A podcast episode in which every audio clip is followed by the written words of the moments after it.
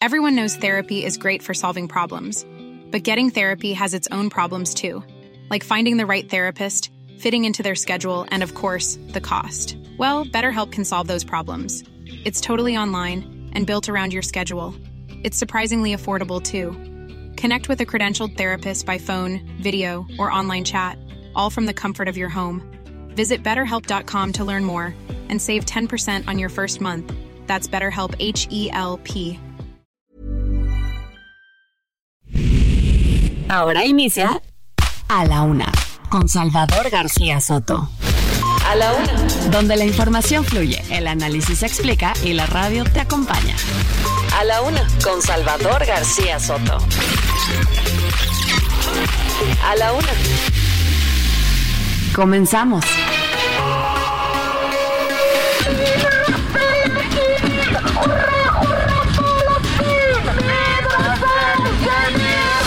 Eh, mi gente, aquí apoyando el béisbol con el presidente. Le gané en un honrones fácil, pero Mariano, cuidado, que el hombre está entrenando y está dando muchas líneas para el medio, para el fin. Sí, no le ande soplando todo, Mariano, porque lo, lo voy a macanear.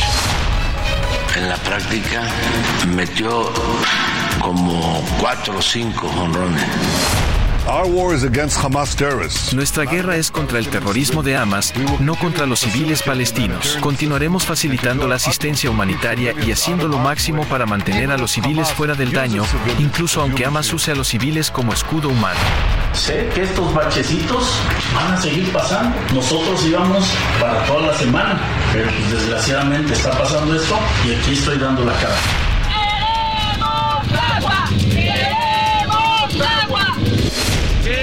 Solución! ¡Queremos solución! Entonces, una denuncia pública a los habitantes de Cuauhtémoc, a, a la ciudad en general, para que nos fijemos por quién votamos y cómo es que responden.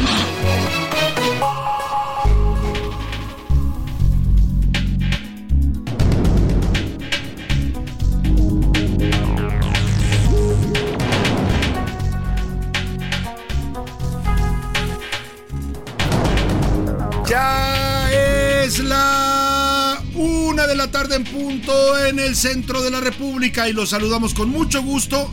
Iniciamos a esta hora del mediodía a la una, este espacio informativo que hacemos para usted, como todos los días, a esta hora del día, cuando el reloj está marcando ya la una de la tarde con dos minutos.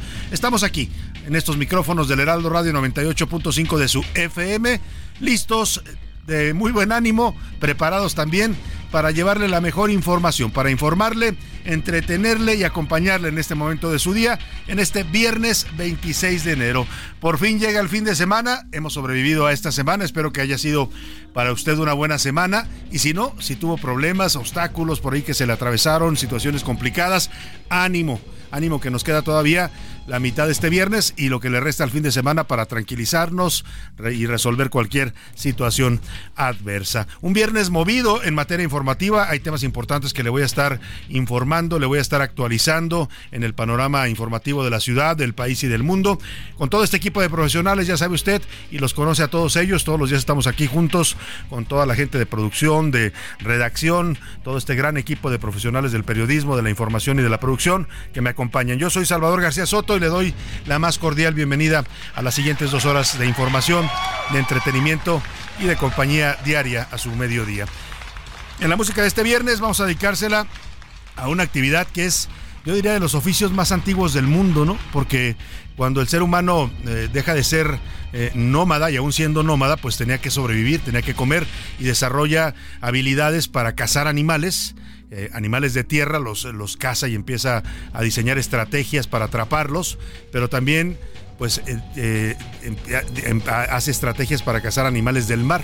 Se llama la pesca, es una actividad que viene desde épocas milenarias, que ha acompañado al ser humano a lo largo de su existencia en todas las civilizaciones, ha sido una fuente de alimentación, también una enorme industria. México tiene una gran industria pesquera con nuestros eh, millones de metros, de kilómetros de litoral que tenemos en este país. Y bueno, pues hoy vamos a homenajear a la pesca. Hoy es el Día Internacional de los eh, de la pesca, del pescador.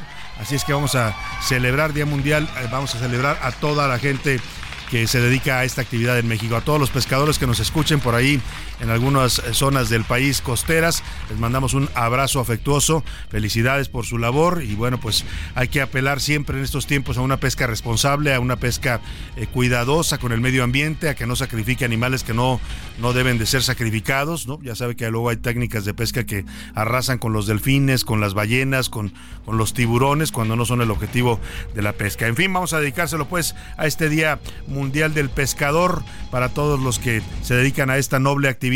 Vamos a tenerles música pues que habla de eso, de pescadores y de sus andanzas y sus aventuras en la mar. Hoy tenemos cinco pases dobles, también andamos regalones en este viernes. Vamos a regalarle otros cinco pases dobles para la obra Amor sin Barreras, producida por Gerardo Quirós, un gran musical de los clásicos de Broadway. Lo están montando aquí en México con orquesta en vivo, con todo un espectáculo multimedia, así es que pues se lo recomendamos mucho para que usted se vaya el próximo domingo. Estos pases que vamos a regalar es para el domingo 28 de enero a las 5.30 de la tarde. Mire, se puede ir por ahí a comer a Coyoacán y luego de ahí se va un ratito al teatro y luego pues ya a descansar. El teatro es el Teatro Centenario que se ubica ahí en la colonia del Carmen en Coyoacán, justamente en la calle de Centenario. Más adelante le doy la dinámica, estése atento para que se vaya a ver buen teatro este fin de semana, cortesía de las producciones, por supuesto, porque ellos nos regalan estos boletos, pero también con mucho gusto nosotros se los regalamos a usted. Vamos al resumen de noticias, porque comencemos ya, está movida la información en este viernes. A la una. Con Salvador García Soto. Preparan revés. La Suprema Corte de Justicia se está preparando para tumbar varias reformas aprobadas en abril del año pasado por Morena y sus aliados en el llamado Viernes Negro Legislativo que ocurrió el 28 de enero de 2023. En 24 horas, en aquel viernes se aprobaron 22 reformas constitucionales. Entre los temas que está analizando la Corte y que proponen ser anulados por haber cometido faltas graves al proceso legislativo, está la reforma que permite a los militares operar al mismo tiempo una aerolínea y varios aeropuertos, además de tener asignaciones ferroviarias por tiempo indefinido. También está la reforma que extinguió al Instituto de Salud para el Bienestar, el INSABI, y lo reemplazó por el IMSS Bienestar. Está la nueva Ley General en materia de Humanidades, Ciencias, Tecnología e Innovación. También los cambios a la ley minera que fueron impugnados por algunas empresas. Es decir, son 22 reformas que le podrían echar abajo al presidente López Obrador en la Corte. Ya le voy a estar informando. Y otra más, el presidente también va a sumar nuevas reformas mientras le, se preparan en la Corte para tumbarle varias que fueron mal aprobadas por los diputados. El presidente dice que el 5 de febrero próximo va a sumar otra reforma a las que había anunciado. Había anunciado la electoral, había anunciado también las reformas eh, para... Mm, eh, además de la electoral, también había anunciado otras dos reformas para el tema de la Guardia Nacional y por supuesto también eh, ahora está sumando una nueva. Dice que se busca prohibir el uso de drogas químicas como el fentanilo e insiste también en ir contra los vapeadores, esta modalidad de, que están utilizando ahora las grandes tabacaleras internacionales. Le voy a platicar. Y sano y salvo, el fiscal general de justicia del Estado de México, José Luis Cervantes, sufrió ayer por la noche un ataque, un ataque armado, un atentado en la carretera Toluca, México. Afortunadamente el fiscal resultó ileso, pero uno de sus escoltas salió herido de este ataque. Hay un detenido y se asegura que, ah, bueno, a este detenido se le aseguró un cuerno de chivo. Vamos a hablar de este atentado al fiscal mexiquense. Y vaya, vaya, en Tasco Guerrero, el alcalde morenista Mario Figueroa regresó de su gira por España. Aquí le platicamos que mientras su municipio está sumido en la violencia y el terror del narcotráfico, él andaba paseándose por Madrid en una feria internacional de turismo. No sé qué, turismo quería traer si Tasco está tomado por los narcos, pero bueno, ya regresó y dice que regresó, pues que él se había ido por toda la semana, pero que cuando se presentan este tipo de bachecitos, así lo llamó, bachecitos, entonces por eso regresó para dar la cara. Vamos a escuchar de este caso de Tasco y su alcalde paseador. Y prepotencia, la alcaldesa de Cuauhtémoc, Sandra Cuevas, de nueva cuenta causó polémica. Sus eh, pues guaruras, no sé cómo llamarlos, los golpeadores que siempre la acompañan, porque se caracteriza por ser una mujer bastante violenta, que anda acompañada siempre de gente violenta. Bueno, pues le propinaron una tremenda golpiza a un ciudadano que iba paseando a su perro en la calle. Pasó la señora Cuevas con su eh, automóvil, este Racer, que le dice que le regalaron los Santos Reyes y anda por toda la ciudad eh, manejando este auto, que en realidad no son para las ciudades, son autos hechos para eh, todo terreno, para manejarse en el campo, en lugares agrestes. Bueno, pues La señora estuvo a punto de atropellar a este ciudadano, el ciudadano le reclamó, le dijo que pues de qué se trataba, que tuviera cuidado y los guaruras de Sandra Cuevas le pusieron, le pusieron tremenda golpiza. El ciudadano ya denunció a quien resulta responsable de esta agresión. Y se viene la crisis en la Ciudad de México, viene una crisis fuerte, pero del agua. Se está recrudeciendo a dos meses de que comience la temporada de estiaje. Le vamos a decir qué colonias están siendo afectadas y qué planes tiene la, el sistema de aguas de la Ciudad de México para racionar. Escuche usted, tandeos en la Ciudad de México, hay que prepararse y prevenirse. En la segunda hora de la una le voy a contar de Cintia y Fanny, la primera pareja lesbo parental en adoptar a una niña en el Estado de México. Hoy les, eh, ayer les concedieron ya la adopción de una pequeñita a esta dos parejas de, a esta pareja de mujeres. En los deportes, Playball, día histórico para el deporte mexicano. Comenzó la actividad de la primera liga de softball profesional femenil en México, con triunfos de las Diablas, los Sultanes Femenil y las Charras. Además, la presentación de Chicharito Hernández en el estadio Akron, nos va a contar Oscar Mota, y las finales que definirán a los equipos para el Super Bowl en el fin de semana deportivo. Y en el entretenimiento, el sol sale en octubre y Luis Miguel abrirá más fechas en la Ciudad de México para dar sus conciertos. Van a ser a finales de este año, hacia el mes de octubre. Le voy a decir cuándo comienza la preventa. Como ve, tenemos un programa variado con muchos temas, mucha información, sobre todo muchos temas distintos para estarle informando, comentando y también, si se puede, ¿por qué no?, debatiendo eh, y escuchando sus opiniones. Más adelante le planteamos preguntas para que usted opine sobre los temas de los que le estaremos informando. Por lo pronto, vámonos directo a la información en este viernes que ya huele a fin de semana. Estas son las de cajón en A la Una.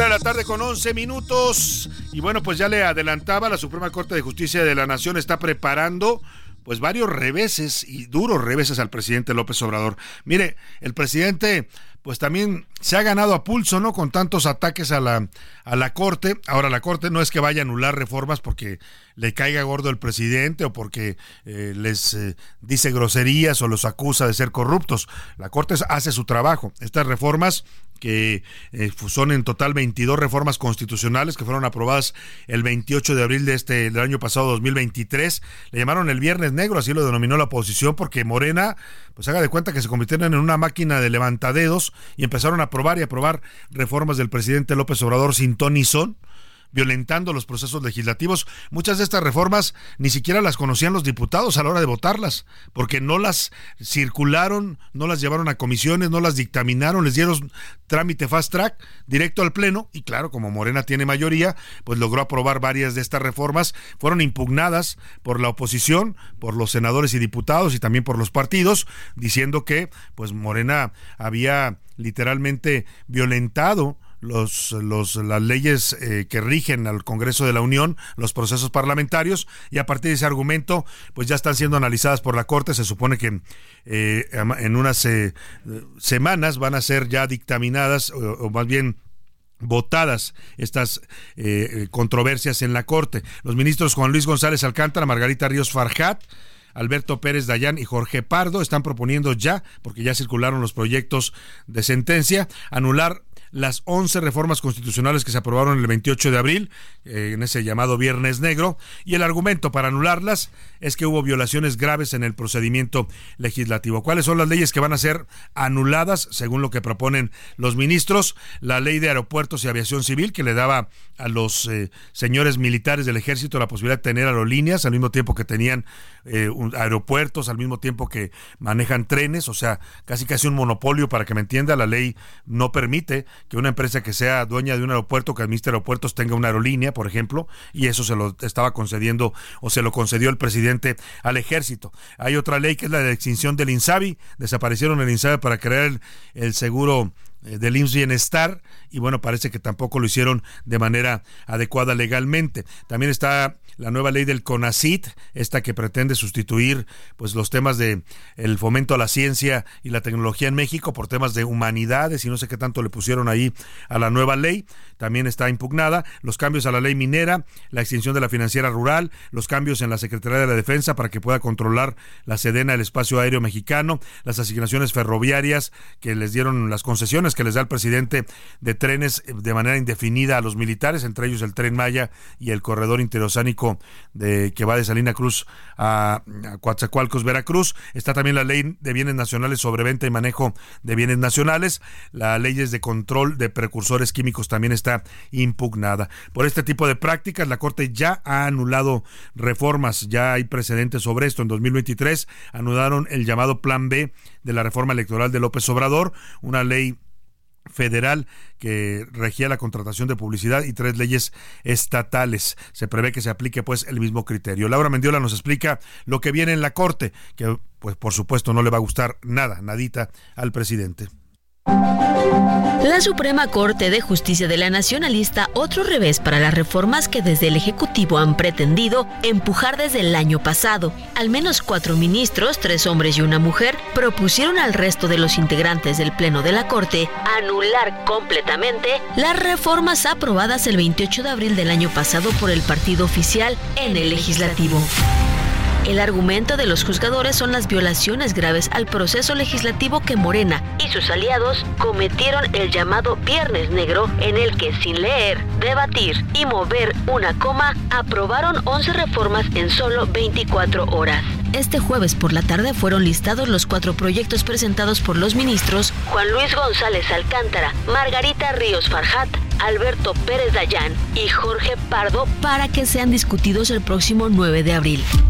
Si otros cuatro ministros se mantienen en la misma línea, como lo han hecho en otras votaciones, las 11 reformas se caerían. Estas incluyen las que permiten a los militares operar al mismo tiempo una aerolínea y varios aeropuertos, así como obtener asignaciones ferroviarias por tiempo indefinido. Además, la reforma que extinguió al Instituto de Salud para el Bienestar, el INSABI, y lo reemplazó con el IMSS Bienestar. La nueva Ley General en materia de humanidades, ciencias, tecnología e innovación y los cambios a la ley minera impugnados por cientos de empresas del sector, entre otras.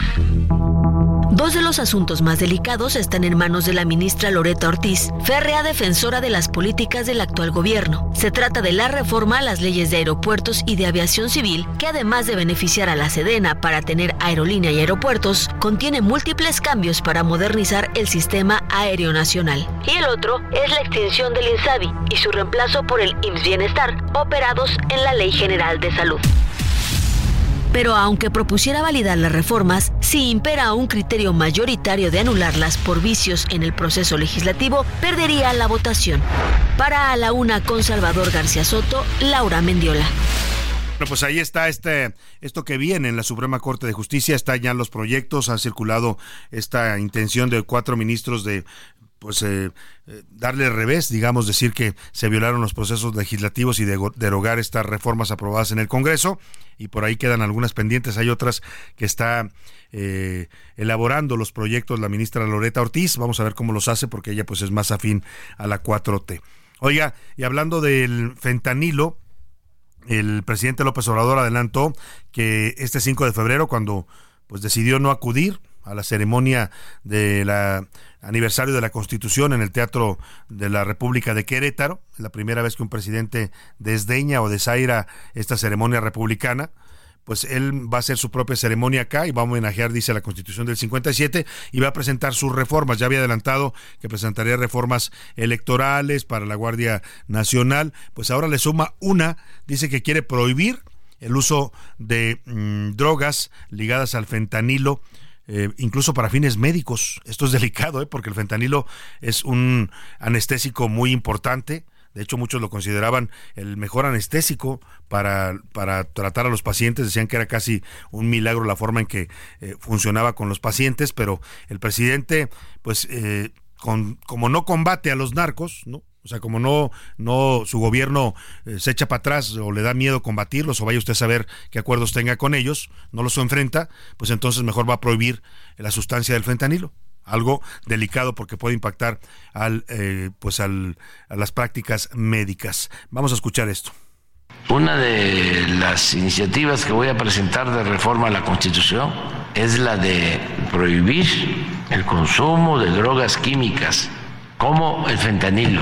Así, directo, la drogadicción es algo que tenemos que cuidar mucho, eh, de lo que más debe importarnos el que no se fomente el consumo de drogas y en especial de drogas químicas. Ahí está, el presidente quiere prohibir por ley eh, el uso de varios eh, precursores químicos en México, entre ellos está el del fentanilo. Yo digo, mire, pues vamos a hablar con los especialistas porque esto es delicado. Que se combata la, la, la elaboración de pastillas de fentanilo, estoy totalmente de acuerdo. Hay que llevar a la fuerza del Estado y golpear a los laboratorios donde hacen esas pastillas que mandan a Estados Unidos y que desgraciadamente también ya están vendiendo también aquí en México.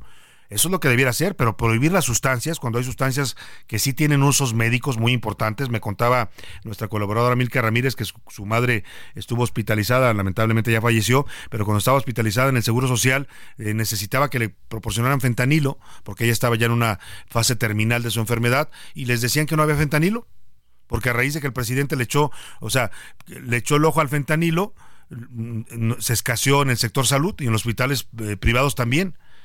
Bueno, pues delicado este tema. Vamos a ver lo que presenta el presidente el 5 de febrero y vamos a estar también consultando a los expertos sobre si es viable esta propuesta. Yo creo que hay que combatir las causas, no, no en este caso la sustancia química que tiene otros usos, además del que le dan los criminales.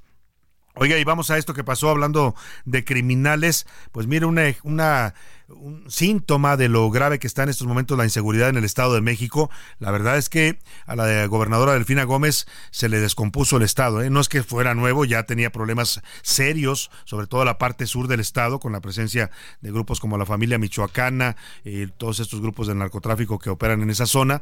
Pero con este gobierno pues se ha descontrolado todavía más, tanto que ayer atacaron al fiscal del Estado de México, José Luis Cervantes, iba transitando por la carretera México-Toluca, cuando un comando armado lo atacó con armas largas. Afortunadamente salió eh, ileso el fiscal, aunque uno de sus guardias, uno de sus eh, escoltas resultó herido. En su cuenta de Twitter, la gobernadora Delfina Gómez escribió, con plena coordinación como un solo equipo, cerramos filas en el Estado de México bajo la guía del Gobierno de México, de nuestro presidente Andrés Manuel López Obrador y de la Secretaría de Seguridad Federal Rosa Isela Rodríguez. Las autoridades federales y estatales colaboramos para el fortalecimiento de la seguridad, la procuración de justicia y cero impunidad en la entidad.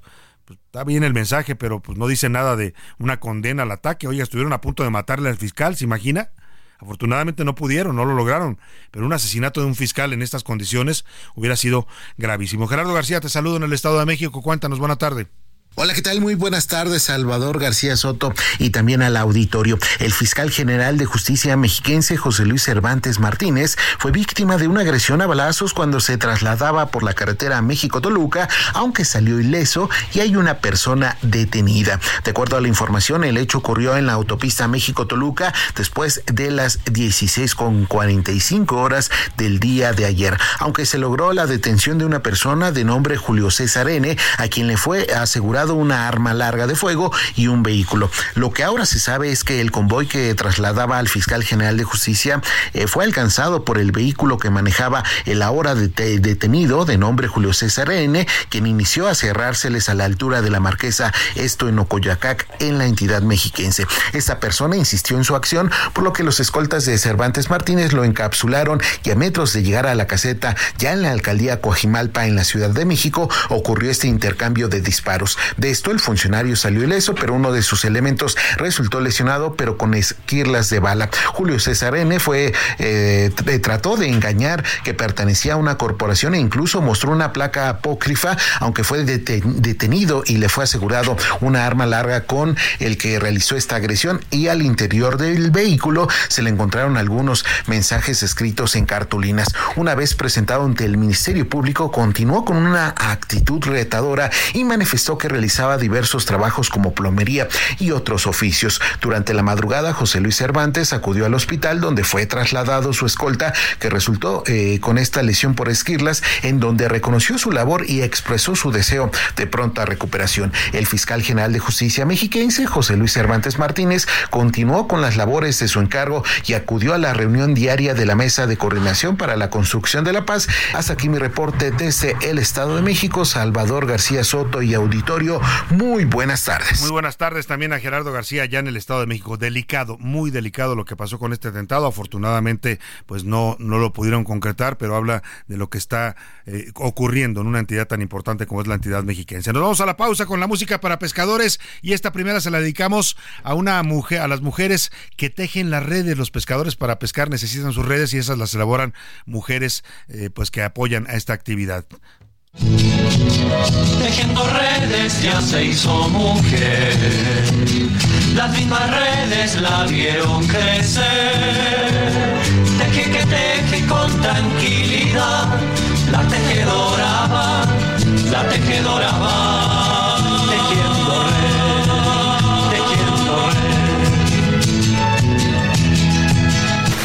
No le cambies, estás en A la Una con Salvador García Soto. Información útil y análisis puntual. En un momento regresamos. Ya estamos de vuelta en A la Una con Salvador García Soto. Tu compañía diaria al mediodía. La rima de Valdés. ¿O de Valdés la rima? El bosque de nativitas, el citadino escenario, que últimamente es calvario de perritos y perritas. Los crímenes se suscitan y aparecen perros muertos. Qué misteriosos entuertos se entrañan en esos lares y si asesinos seriales operan en esos puertos. Son más de 20 lomitos los que han asesinado, con marcas los han dejado de tortura. Pobrecitos, los vecinos en un grito ya declaran tener miedo. Imaginarme no puedo los móviles del culpable. Que la autoridad nos hable, con muchas dudas me quedo. ¿Serán los extraterrestres o quizás el chupacabras? Mejor tus puertas ni abras y tu terror no demuestres. Vaya a ser que te secuestre el mataperros famoso. Ha de ser algún baboso que mucha fama quería. El mataperros famoso ha de ser algún baboso que mucha fama quería. O tiene una taquería y su trompo anda ganoso.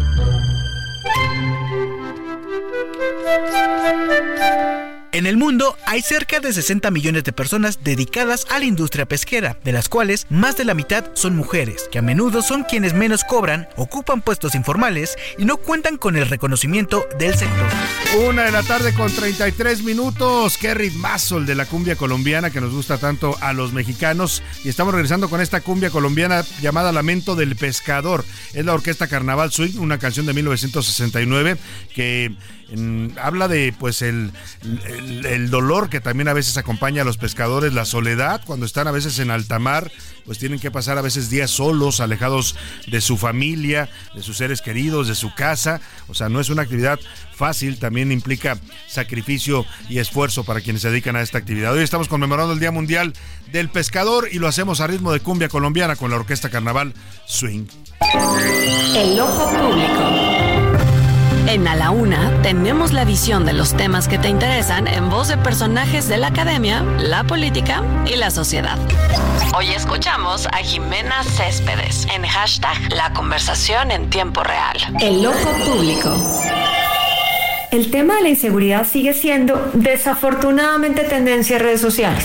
Por un lado, por lo que está pasando en Tasco, Guerrero, que no hay transporte, escuelas cerradas y miedo en la población, pero sobre todo por el atentado que sufrió en plena vía pública el fiscal del Estado de México, José Luis Cervantes.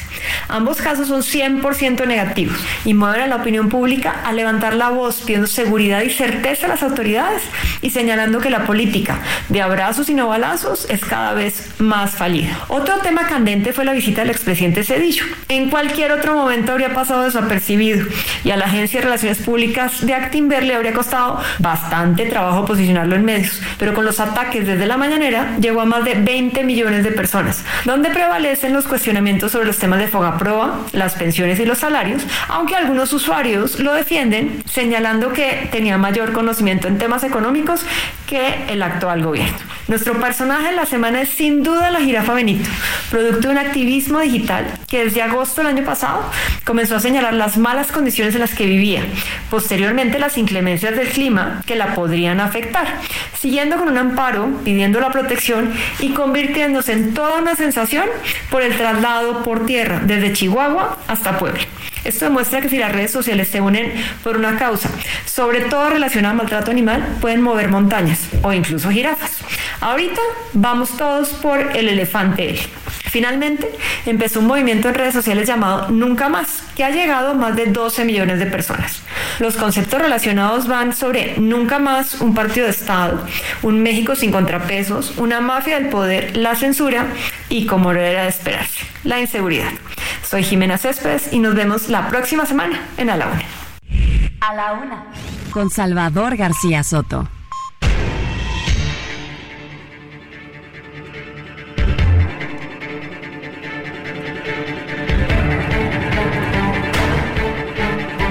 La tarde con 37 minutos. Seguimos con usted aquí en A la Una y estábamos hablando, y estamos hablando musicalmente y conmemorando hoy el Día Mundial del Pescador, de la gente que se dedica a esta industria, a esta actividad, eh, de la cual pues se genera no solo mucha riqueza ingresos para muchas familias que dependen de esta actividad, sino también pues eh, fuentes de alimentación para el ser humano. El mar es hoy uno de los principales eh, lugares donde, donde nos alimentamos, por eso deberíamos ser más cuidadosos con los mares, ¿eh? Ser cuidadosos con el uso de los plásticos, no arrojar basura a la calle, porque todo eso termina en el mar y daña la vida marina, de la cual también depende nuestra subsistencia.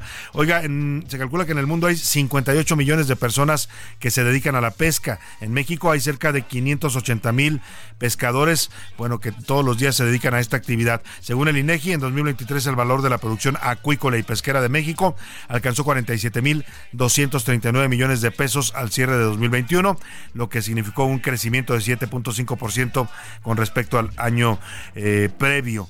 También le platico cuáles son las especies que más se pescan en los mares de México. La sardina, el camarón, la mojarra, el atún, la cintilla, la lebrancha, el jurel, la cojinuda, el besugo, la sierra, el peto, el peje lagarto, el cazón bandera, la trucha, el bagre, la carpa, el jolote y la lobina negra son de las especies más pescadas en los mares mexicanos. Vamos a seguir homenajeando a la pesca y nos acabamos de enterar también, y un momento más le tendremos la información, que hay tres pescadores en el estado de Sonora que están en este momento en calidad de desaparecidos, salieron a hacer su trabajo a la mar y no los han encontrado. Los familiares están pidiendo apoyo eh, a las autoridades para su búsqueda y localización. Ya le platicaré más adelantito la nota. Por lo pronto vamos a lo que está pasando en Tasco, donde la violencia pues ha prácticamente paralizado, como usted escucha, a esta ciudad colonial turística. No hay transporte, los transportistas ya no quisieron circular porque los extorsiona el crimen organizado y la autoridad no hace nada. No hay escuelas, las cerraron por seguridad para los niños. La mayoría de los comercios están cerrados, la gente tiene miedo y es que están presentes al menos dos grupos del crimen organizado que se están disputando la plaza y han generado violencia. Está la familia michoacana y los llamados tlacos. Bueno, en medio de todo este panorama, ayer le dimos a conocer la noticia a, Antier, el martes, de que el alcalde de este municipio llamado Mario Figueroa, que llegó al poder por un partido llamado Fuerza por México, pero luego se pasó a Morena, o sea, llegó a todas aliado con Morena, pero después se volvió militante morenista. Bueno, pues él andaba paseándose en Madrid, se fue disque a la Feria Internacional del, Turismo, a la FITUR, a, conseguir inversiones turísticas para su estado. Hágame usted el Fabrón Cabor, como decía aquel gran comediante Polo Polo. El señor anda consiguiendo inversiones turísticas cuando su estado está ahogado por la violencia, perdóname, su municipio. ¿Qué, ¿Qué, inversiones va a traer si no hay seguridad? Si la gente está asustada, está encerrada en sus casas. Ayer hubo una manifestación, le decía pacífica de la gente pidiendo a las autoridades de seguridad. La gente se queja de que ahí anda la Guardia Nacional paseándose, ahí anda el ejército, pero no se enfrentan a los narcos. Alguna vez Lili Telles dijo en la tribuna del Senado que la Guardia Nacional eran las edecanes más caras de México, y yo coincido y suscribo totalmente. De hecho, esa frase la escribí yo en una columna y de ahí la retomó ella. Son como edecanes porque no andan paseándose para que los vean. Pero cuando les dice usted, oiga, están matando allá, están disparando, ah, no, pues vaya y ponga una denuncia no hacen nada de verdad, porque esa es la instrucción que tienen del presidente. Hey, hey, con mis amigos los narcos no se metan, ¿eh? Si los ven, háganse como que no los ven y déjenlos pasar. Y la realidad es que la gente está abandonada a su suerte en este país. Bueno, pues ya reapareció no estaba muerto, andaba de paseo el alcalde de Tasco, Mario Figueroa, y reapareció diciendo que se tuvo que regresar, que él pensaba ir toda la semana, quería estarse toda la semana en Madrid, pero pues como hay bachecitos, así los llamó, a la situación de su municipio. Escuche usted. Estamos trabajando, en realidad fui a la FITUR, íbamos por seis días, pero pues desgraciadamente está pasando esto. Sé que estos bachecitos van a seguir pasando nosotros íbamos para toda la semana, pero pues, desgraciadamente está pasando esto y aquí estoy dando la cara. Ya nos vamos a las mesas de seguridad, vamos a seguir trabajando y pues esto es, para esto me contrataron ustedes los tasqueños, así es de que de frente y con la cara en alto. O sea, casi casi les dice a los habitantes de Tasco, les estoy haciendo el favor, ¿eh? Yo por seis días, ya tenía pagado todo, pero pues como hay bachecitos, fíjese para el alcalde que esté paralizado el transporte en su municipio, que estén cerrados los negocios por miedo, que estén cerradas las escuelas, los niños no han podido ir a clases, son bachecitos.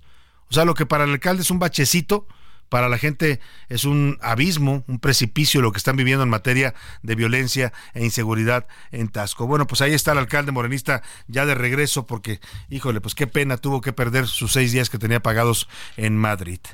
Oiga, vamos a otro tema rápidamente. Más de 100 países están participando en el examen periódico universal de México, esto en el Consejo de Derechos de la ONU, y le reclamaron a México o sea, están revisando la situación de los derechos humanos en México, países integrantes de la ONU. Le reclamaron a México la violencia y las violaciones a los derechos humanos que están sucediendo en este momento en el territorio nacional. Urgieron a las autoridades mexicanas para que redoblen esfuerzos, haya más investigaciones, implementen mejoras y haya mayor rendición de cuentas en materia de desaparición forzada, asesinatos de periodistas, defensores de la violencia contra las mujeres y los temas migratorios. Escuche usted el mensaje que nos mandan desde la ONU, que le mandan al gobierno de López Obrador y pues a la señora Rosario Piedra, que anda más preocupada por desaparecer la CNDH y volverla un organismo de la 4T, ¿no? De la Defensoría del Pueblo, no sé cómo le quiere poner. Eh, que por atender esto que están diciendo donde prácticamente sale reprobada en su trabajo. Estamos preocupados por los altos niveles de impunidad y corrupción, así como por los altos niveles de violencia contra mujeres y niñas. Recomendamos que México haga público algún plan para desmilitarizar la Guardia Nacional que incluya su transición hacia un mando civil. Reconocemos los esfuerzos de M. Precio para encontrar a personas desaparecidas, pero nos preocupan los ataques a periodistas y la libertad de expresión. Pues ahí está, escuchó usted lo que hablan, están preocupados, dicen estos 100 países que suscriben eh, o realizaron esta revisión, o sea, no lo están diciendo porque se les ocurrió, les revisaron lo que está sucediendo en México, revisaron estadísticas, revisaron denuncias, revisaron todo lo que el panorama que hay en nuestro país y a partir de eso emiten este pronunciamiento. Preocupados por el asesinato de mujeres y niñas, preocupados por las violaciones a derechos humanos, quieren que México presente un plan para desmilitarizar a la Guardia Nacional y el presidente está proponiendo una reforma la va, la va, a anunciar el 5 de febrero para hacer que a huevo, perdóneme usted, la Guardia Nacional sea militar. Y digo esa palabra porque ya se lo rebotaron una vez en el Congreso, ya le dijeron que no, que la Guardia Nacional no puede ser, ya se lo dijo la Corte, se la echó para atrás la reforma y va a insistir. Mientras en la ONU dicen desmilitaricen su guardia, el presidente quiere una guardia militar. Para el caso, da igual, ¿eh? como decía una amiga que tenía yo allá en la universidad, wherever, o sea, es lo mismo, si sea militar o sea civil, la Guardia no está funcionando. La Guardia es un cuerpo totalmente ineficiente, porque no lo dejan trabajar, pues. Yo no digo que sean malos, ¿eh? traen buenas patrullas, traen buenas armas, usted los ve eh, uniformados y imponen, pero pues a la hora de ver a los narcos se hacen como la canción de Pedro Infante, ¿no? Se agachan y se van de lado no los enfrentan, no los confrontan. Así, este tema de los derechos humanos en México y el fuerte pronunciamiento que le emiten a México desde la ONU. Eh, vamos al tema de la violencia electoral. También, eh, hablando de violencia, esta también afecta a los procesos electorales. Tan solo en 2021, durante la disputa de 20.415 puestos locales y federales que se renovaron en aquella ocasión, en aquella elección intermedia, fueron asesinados al menos 32 aspirantes o candidatos a cargos políticos. Ricardo Romero nos cuenta violencia política en el proceso electoral de este 2024 es un fantasma que ya ronda en vísperas del comienzo de las campañas. Y es que en México las cifras en cuanto a la violencia en los procesos electorales no han sido las más halagüeñas. Tan solo en 2021, al menos 32 candidatos a cargos políticos fueron asesinados durante los procesos donde se disputaron más de 20.000 puestos locales y federales. Entre los estados más afectados durante los comicios de ese año se encuentran Veracruz, Jalisco, Oaxaca, Guerrero, Guanajuato, Puebla y Michoacán. De acuerdo con información de la organización civil Data Cívica, la mayoría de los actos de violencia electoral ocurrieron en localidades rurales aisladas, pero también en zonas urbanas altamente pobladas. Entre las víctimas mortales que aspiraban a algún cargo político se encuentran el priista Juan Jaramillo Fricas, el candidato independiente en Tlaquepaque, Jalisco, Hugo Villavicencio Gallardo, Manuel Dimas Cristóbal y Carla Enríquez Merlín de Morena, así como Ana Lucy Martínez del PAN y 27 candidatos más. Sin embargo, esta no es la primera vez que ocurre un atentado en contra de un candidato. Entre los casos más representativos de la violencia electoral en México se encuentra el asesinato de Luis Donaldo Colosio, candidato a la presidencia por el PRI en 1994. Me dice oficialmente que ha muerto el licenciado Colosio. Estamos fuera del, del pasillo, no ha habido un comunicado oficial, pero un médico que salió de prisa me dijo que se había ido. Ahí está el tema de la violencia política que está afectando y ha afectado en las últimas elecciones eh, la pues la democracia, la calidad de la democracia ve afectada cuando la violencia del crimen organizado pues también participa y también impone o retira candidatos según sea el caso que convengan sus intereses. Para hablar sobre la violencia electoral y el análisis urnas y tumbas que realizaron conjuntamente el Instituto Nacional Electoral y el Seminario sobre Violencia y Paz en el Colegio de México, donde se estudian a profundidad estos 32 homicidios de candidatos ocurridos en las elecciones intermedias del 2021. Saludo con gusto en la net telefónica al doctor Sergio Aguayo. Él es coordinador del Seminario sobre Violencia y Paz en el Colegio de México. Un gusto saludarlo, doctor. Muy buenas tardes. Salvador, el gusto es mío pues eh, duro panorama el que se ve en el tema electoral, si ya la polarización y a toda esta tensión que traemos en la lucha política ahora se suma este elemento de la violencia del crimen organizado. Eh, sí, Salvador. Mira, la investigación que hicimos fue eh, monografías de 32 candidatos asesinados. 31 de ellos locales. Esto es importante, solo uno candidato federal. En otras palabras, la violencia se centra en la disputa local. Claro. De, te doy unas cifras que ilustran el problema o un ángulo del problema. Primero, de los 32 establecimos sin lugar a dudas que solo 11 fueron ejecutados por el crimen organizado.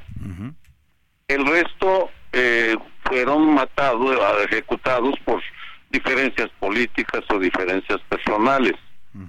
Esto significa que eh, hay que diferenciar de las ejecuciones cuántas las cometen los carteles y en segundo lugar que independientemente de eso, de los 31 de los 32 asesinatos fueron hechos al estilo mafioso, es decir, ejecuciones en la vía pública, disparos, emboscadas.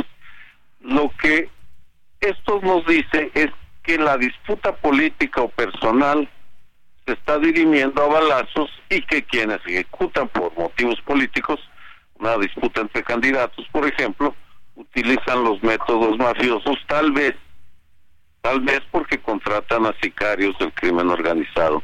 Eso todavía no lo tenemos claro, pero eh, un último comentario sobre esta investigación, que si fueron 32 investigaciones, de hecho, no, no, cada una vamos a irla publicando de manera independiente. En la Veracruz se va a hacer un libro con la Universidad Veracruzana. Eh, comparamos esos, eh, convocamos a 12 organizaciones eh, para discutir el tema, ambiente, eh, organizaciones que defienden a mentalistas, a defensores de derechos humanos y a periodistas. En total se han ejecutado en lo que va del siglo 404 personas de estos cuatro gremios. Y la mayoría, según nos comentan estas organizaciones, eh, SEMDA, por ejemplo, Data Cívica, entre otras, es que la mayoría eh, fueron ejecutados de la misma manera y por los mismos motivos. Es decir, a quienes se está matando en México es a líderes cívicos, a líderes que encabezan movimientos sociales en localidades muy concretas y es esa disputa por el poder local lo que lleva a la ejecución y desafortunadamente el mecanismo de protección creada por el gobierno federal no está pudiendo atender todos estos casos y, el hecho, por eso las Naciones Unidas están tan preocupadas, 404 asesinatos de líderes locales es una barbaridad claro. bajo cualquier criterio, porque eh, cuando asesinan a un líder eh, local, muchas veces el movimiento se eh, languidece y desaparece porque no hay quien encabece las luchas y en este están poco institucionalizadas en algunos casos. Esto es lo que estudiamos y lo que vamos a presentar el 14 de febrero. Estará Martín Faz de la eh, y Data la, y Mónica de Data Cívica. Martín Faz es consejero del Instituto Nacional Electoral que auspició, financió, en otras palabras, esta investigación pionera, debo decir. Claro, pionera y además importante porque le pone rostro, nombre y apellido a esta violencia y además analiza las causas. Ya nos decía, ya nos decía doctor, no solo es el crimen organizado el que está matando candidatos a cargos de elección, sino los propios políticos se están matando entre ellos. Esto habla de un escalamiento de la violencia ya a niveles realmente preocupantes en el país. Sí, vas al grano del asunto. Es la normalización de la violencia como método para dirimir, para disputar un cargo político que generalmente está asociado con la obtención de eh, beneficios económicos. Es decir, es una disputa por el, eh, la mina de arena, el arroyo, la, el, negocio de la basura. El caso del candidato asesinado en Cuernavaca fue por la el negocio de la basura, en fin. Em, encuentras que la, se están disputando las eh, riquezas del país a balazos, mientras la autoridad, y coincido contigo, es una lástima que la Guardia Nacional esté también uniformada y también armada, y que tenga, al parecer, la prohibición de eh, pues atender eh, los casos de la violencia infragante, porque eso es lo que no, no les interesa mucho. Ahora, en todo este contexto, ¿qué, qué, opinión le merece, doctor Aguayo? Porque ha sido usted también un eh, eh, luchador eh, histórico por estos temas de los derechos humanos. esta Comisión Nacional de Derechos Humanos hoy en manos de Rosario Piedra, que va al Senado y dice que hay que desaparecerla porque hay que crear un organismo nuevo que esté de acuerdo a la transformación de la 4T. En todo este contexto, estamos hablando de un organismo que no, no está existiendo prácticamente. Sí, es una lástima porque se le olvida que ella, habla de transformarla en un instituto para defender al pueblo, Defensoría, del, pueblo. así la llama, sí. Y en eh, derechos humanos no hay no hay esa categoría, son víctimas. Claro. Es decir, el, un ombudsman o un defensor de derechos humanos, una comisión estatal, porque no es gubernamental, es del Estado, está para defender a las víctimas frente a los abusos del Estado. Claro. Y en algunos casos eh, de grupos privados, esa es una discusión teórica, no me meto.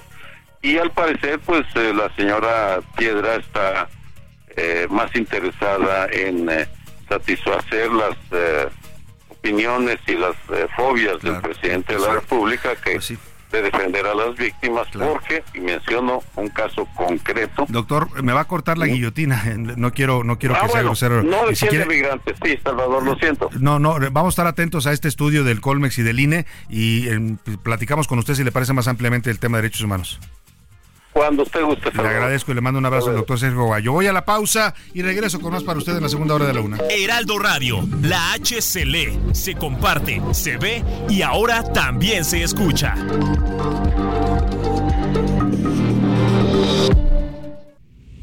Ya inicia la segunda hora de A la Una con Salvador García Soto. A la Una. Donde la información fluye, el análisis se explica y la radio te acompaña. A la una, con Salvador García Soto. A la una. Ya son las 2 de la tarde en punto en el centro de la República y es un gusto, un placer saludarlo a esta hora del mediodía porque estamos iniciando ya la segunda hora de la una y también la tarde de este viernes 26 de enero, con lo cual queda inaugurado el fin de semana. Prácticamente vamos a empezar ya por la tarde el fin de semana y qué mejor que hacerlo a ritmo de esta cumbia eh, pues tropical con justamente la Sonora Tropical, una canción de 1960 llamada El Pescador de la Costa. Hoy que andamos homenajeando y reconociendo a los pescadores en su Día Mundial, a quienes se dedican a esta actividad, pues esto habla de la gente que vive en, la, en las eh, costas, en las zonas costeras de México y que su actividad y su modo de, eh, de vida y su sustento es salir a pescar al mar. ¿No? Y claro, también tienen su, su sexapil los pescadores, de eso habla esta canción, ¿no? Eh, muchas mujeres los esperan y cuando los ven llegar, pues eh, eh, ahí les lanzan miradas, en fin. Es parte de la cultura de los pescadores, esta cumbia de la Sonora Tropical con la que estamos inaugurando la segunda hora de A la Una. Tengo muchos temas todavía para informarle, para seguirle acompañando en esta parte de su día. Tengo regalos para darle, así es que quédese con nosotros aquí en esta segunda hora de la Una.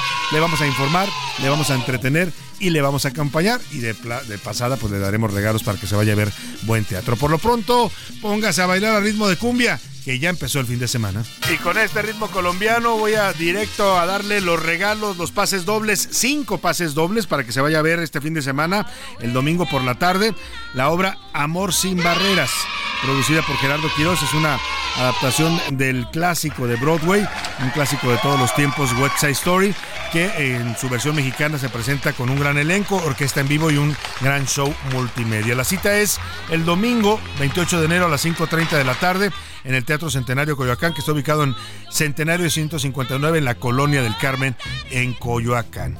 Y la pregunta, la pregunta para que se lleve usted estos pases dobles, se vaya a ver eh, buen teatro el fin de semana, es... Hay dos versiones de esta, de esta obra teatral, de esta obra de teatro musical. Hay dos versiones de películas que han sido llevadas a la pantalla grande en Hollywood. La primera fue en 1961 es la clásica, pues. Y hay una versión más reciente de 2021. La pregunta que le hago es, cuáles son los nombres de los directores, de los dos directores que dirigieron tanto la primera versión de West Side Story, 1961, y la de 2021. Empiece a buscarlos, márqueme al 5518 41 51 99, mándeme un mensaje de WhatsApp con su nombre, la respuesta correcta, y lo contactamos para decirle cómo puede ir a recoger sus pases dobles para Amor sin Barreras este fin de semana en el Teatro Centenario Coyacán. Comienza a marcar 5518 41 51 99. Vámonos a más información. A la una, con Salvador García Soto. Tenemos muchas noticias todavía que compartir en esta segunda hora, historias interesantes. Voy a platicarle de la primer pareja lesbo parental, una pareja de mujeres que adoptaron a una niña en el Estado de México, con lo cual se abre un precedente en ese estado para la adopción homo y lesbo parental. Es un tema polémico, vamos a preguntarle José Luis Sánchez a nuestro público a ver qué piensa de este tema. Vamos a hacerle unas preguntas por ahí para el día de hoy, ¿te parece? Me parece perfecto, querido Salvador. En A la Una te escuchamos. Tú haces este programa. Esta es la opinión de hoy.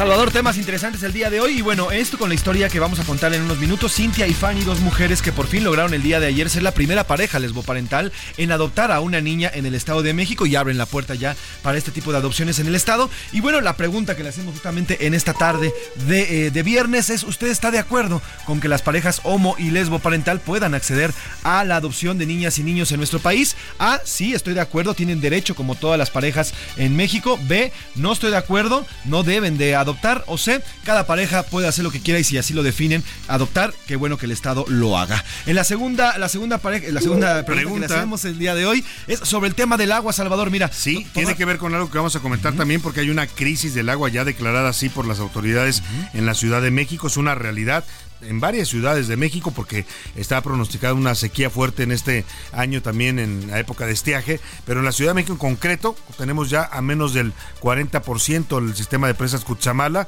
hemos sobreexplotado nuestros mantos freáticos y las autoridades están alertando que viene una temporada difícil para el abasto de agua en la Ciudad de México. Se habla ya incluso de, de tandeo y de restricciones para el consumo de agua en la ciudad. Tres meses antes, Salvador, de que inicie la temporada de estiaje, ya están estas advertencias. Y bueno, la pregunta que le hacemos justamente en esta tarde, porque no solamente de la Ciudad de México, sino prácticamente de todo el país, 85% Salvador del territorio nacional se estima que va a estar en sequía extrema. Y la pregunta que le hacemos en esta tarde es si usted está preparado para los tandeos o para este, ras, este raciocinio que van a hacer de agua en la Ciudad de México. Sí, y hay que decir en la Ciudad de México porque va a pasar en varias partes del país, ¿eh? pero aquí no estamos acostumbrados a ese tipo de tandeos, normalmente no ocurren, así es que habrá que ver qué tan preparada está la gente. Y hay un tema también sobre el que le vamos a preguntar, hacer una tercera pregunta en este viernes, tiene que ver con lo que anunció la COFEPRIS, la ah. Comisión Federal de, Riesgo, de Riesgos para Prevenir Riesgos Sanitarios, porque están reunidos en este momento ahí en la COFEPRIS para definir si aprueban o no el uso de emergencia de la aplicación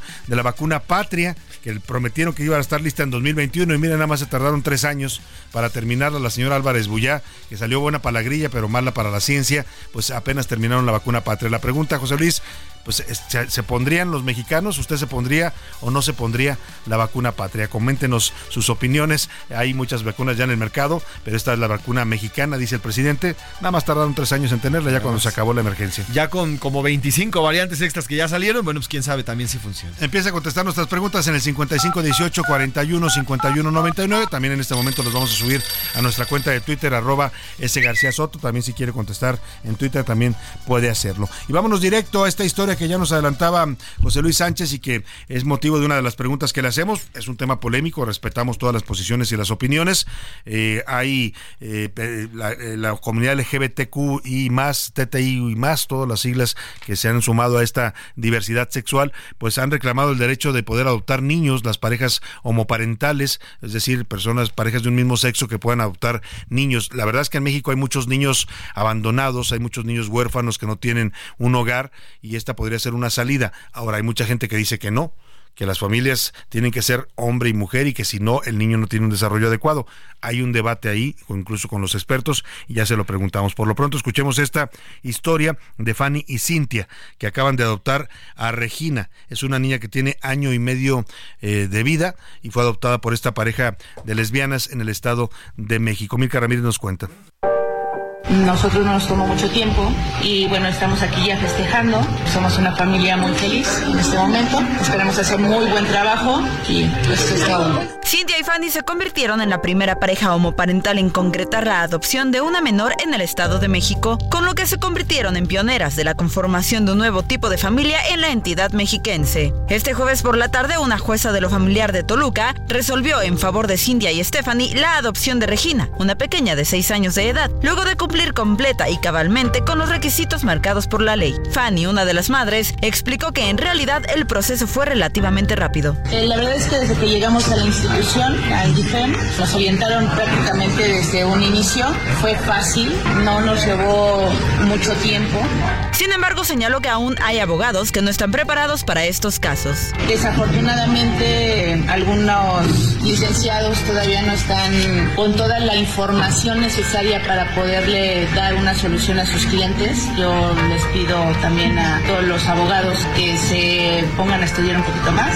El proceso de adopción tardó cerca de cinco meses y las madres siempre estuvieron acompañadas y asesoradas por expertos. Fanny reconoció que pasan a la historia y aspira a que la sociedad mexiquense esté preparada para la conformación de una nueva integración familiar y a la comunidad de la diversidad sexual llamó a intentarlo. Yo invito a toda la comunidad que quiere formar una familia, pues que lo haga hay muchos niños que están esperando recibir mucho amor y pues podemos contribuir con eso. Para A la Una con Salvador García Soto, Milka Ramírez. Bueno, pues ahí está, decía esta... Eh, eh, pareja de Fanny y Cintia que hay muchos niños que necesitan amor en México. Yo coincido, ¿eh? Miren, nada más un dato que dan en el Senado de la República, lo dieron eh, el año pasado. Hasta el corte de 2023 hablaban de 130 mil niños mexicanos que están en calidad de huérfanos, de que están en instituciones pues donde acogen a niños que se quedan sin sus padres. 130 mil. Y me parece que la cifra se queda corta, ¿eh?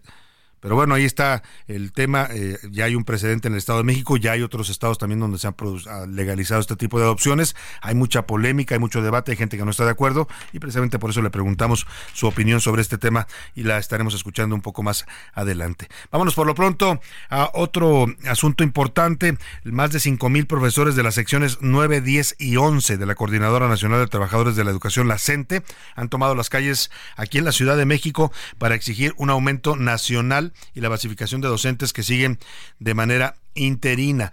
Eh, la marcha de estos maestros de la que está afectando las vialidades en la Ciudad de México comenzó su recorrido mm, hacia las oficinas de la Secretaría de Hacienda y Crédito Público. Después están eh, anunciando que se van a concentrar en las inmediaciones de Palacio Nacional y pretenden finalmente llegar hasta la Secretaría de Educación, Pública, el edificio que se ubica en la Plaza de Santo Domingo, en el centro histórico de la Ciudad de México. Vamos con Javier Ruiz, que ha estado siguiendo de cerca esta marcha de maestros de la aquí en la capital la República. Javier, te saludo, buenas tardes. Gracias, Salvador, te saludo con gusto, excelente tarde y efectivamente, Salvador, esta mañana, integrantes de la Coordinadora Nacional de Trabajadores de la Educación se manifestaron en diferentes puntos de la Ciudad de México para exigir mejoras laborales. Son integrantes de la sección 9 de la Ciudad de México, 10, 11 y número 60. Todos ellos partieron cerca de las 10 de la mañana de las inmediaciones del Paseo de la Reforma y el monumento ante los 43, donde se realizaron un mitin para posterior salir en marcha hacia la Secretaría de Educación Pública el grupo de aproximadamente mil profesores marcharon sobre el Paseo de la Reforma, la avenida Hidalgo. En este punto realizaron un mitin frente al SAT. Posteriormente, el eje central Lázaro Cárdenas, la calle de 5 de mayo, hasta llegar al Zócalo Capitalino, donde también realizaron otro mitin y finalmente se han trasladado a la Secretaría de Educación Pública. Ellos están exigiendo principalmente pues basificación y un aumento salarial y por supuesto que se retire la reforma educativa. Por toda la mañana también pues hubo cortes a la circulación provocando caos vehicular, principalmente en la zona centro de la Ciudad de México. Ya para esta hora ha sido liberado pues parte de lo que es el Paseo de la Reforma. Sin embargo, todavía avenidas como Plaza de la República, lo que es también eh, Plaza de la República de Argentina y también 5 de Mayo pues se encuentran cerrados a la circulación, pese a que el Zócalo pues ya es prácticamente peatonal, pues sí pudieron llegar también a mencionar este grupo de manifestantes. De momento, Salvador, es el reporte que tenemos. Muchas gracias, Javier Ruiz. Pues ahí están las protestas de la CENTE en la Ciudad de México quieren aumento salarial y también piden basificación para sus eh, maestros que militan en esta mm, parte de, disidente del magisterio nacional. Oiga, la empresa Avimex eh, ha solicitado a la Comisión Federal para la Protección contra Riesgos Sanitarios hacer uso de emergencia de la vacuna Patria contra COVID-19. Prometieron cuando lo anunció el presidente con bombo y platillo que íbamos a tener una vacuna contra el COVID hecha en México, fue en 2021. Bueno, fue antes, o ese mismo año, pero dijeron que estaría terminada para el año 2021. Se tardaron nada más tres años. Hace unos momentos ya, por unanimidad, los expertos del Comité de Moléculas Nuevas de la Comisión Federal para Protección contra Riesgos Sanitarios, la COFEPRIS, han recomendado que se apruebe la vacuna patria como medida de refuerzo contra la enfermedad de la pandemia del COVID-19. Eh, le hice justamente la pregunta de si usted se, pondría o no esta vacuna, porque es una vacuna pues eh, nueva que va a estar eh, para pues disponible para los mexicanos, pero vamos a platicar con los expertos de este tema para evaluar qué tanto la vacuna patria pues llega a tiempo para ayudar a los mexicanos y también qué tan confiable sería ponérsela. Saludo con gusto en la línea telefónica al doctor Mauricio Rodríguez Álvarez, vocero de la Comisión Universitaria para la Atención de la Emergencia Coronavirus de la UNAM. Buenas tardes, doctor, un gusto saludarlo. Hola Salvador, ¿cómo estás? Muy buenas tardes, saludos al auditorio, gracias por invitarnos. Doctor, pues eh, con estas nuevas eh, mm, eh, variantes del COVID que están circulando, se habla de esta variante pirola y la vacuna patria que la están autorizando, ¿cómo ve usted esta autorización que parece está a punto de emitir ya la COFEPRIS? Sí, pues justo acaba de terminar la sesión del Comité de, Moléculas Nuevas, todos los expertos dieron su voto favorable. Eh, además de eso, hay una revisión técnica que hace propiamente la COFEPRIS para la información que somete el, productor. Eh, todo parece indicar que, que será aprobada la vacuna y contará con su registro eh, es una pues se va a sumar al, ahora sí que a, las otras vacunas que hay que hay disponibles y entre la información que presentaron los desarrolladores mostraron eh, datos de que la vacuna sí funciona contra la variante Omicron, que creo que eso es, eso es importante. Eh, algunos de los otros productores no habían hecho eso, Astra, Astra no había presentado información de eso. Y eso pues vaya abriendo la, cuando menos la, la posibilidad de que, de bueno, más bien ya les abre la posibilidad de que se, de que se autorice y pues va aportando información de que sí sirve contra la variante Omicron, ¿no? que es la, variante dominante desde noviembre de 2021. Claro, eh, ¿cree usted que será una vacuna confiable para los mexicanos? Sí, desde luego que sí. Eh, yo creo que es, es, muy delicado el tema de la seguridad. La COFEPRIS puso mucho énfasis en la seguridad de todas las vacunas. Todas las vacunas han demostrado ser seguras y efectivas.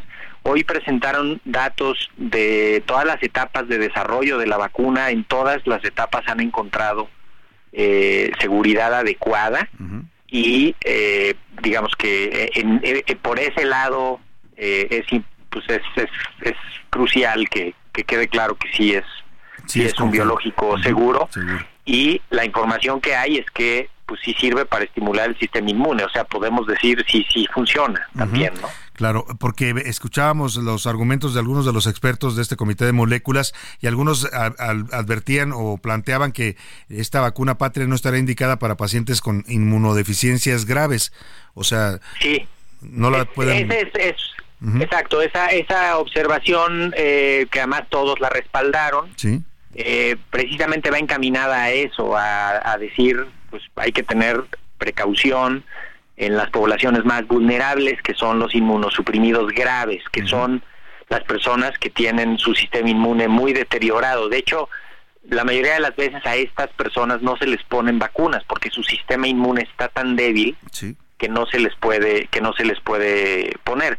No hay que confundir esto con, con el hecho de ser de los grupos vulnerables y de tener inmunosupresión que no sea grave, ¿no? que de hecho es en quien está indicado, o sea, personas que, que vivan con VIH y estén controlados, personas que tengan cáncer, personas que tengan, ¿no? Este, que tengan alguna otra enfermedad. O sea, mientras estén controlados, sí se la pueden poner. Solamente aquellos que tengan muy bajas sus defensas, pues su sistema Exactamente. Y esa, por lo general, eh, a, nadie de esa población se le pone ninguna vacuna porque su sistema está muy débil y no y no y no es conveniente someterlo a ese estrés adicional. Claro. Ahora, doctor, estamos conversando con el doctor Mauricio Rodríguez, vocero de la Comisión Universitaria para la Atención de la Emergencia de Coronavirus en la UNAM.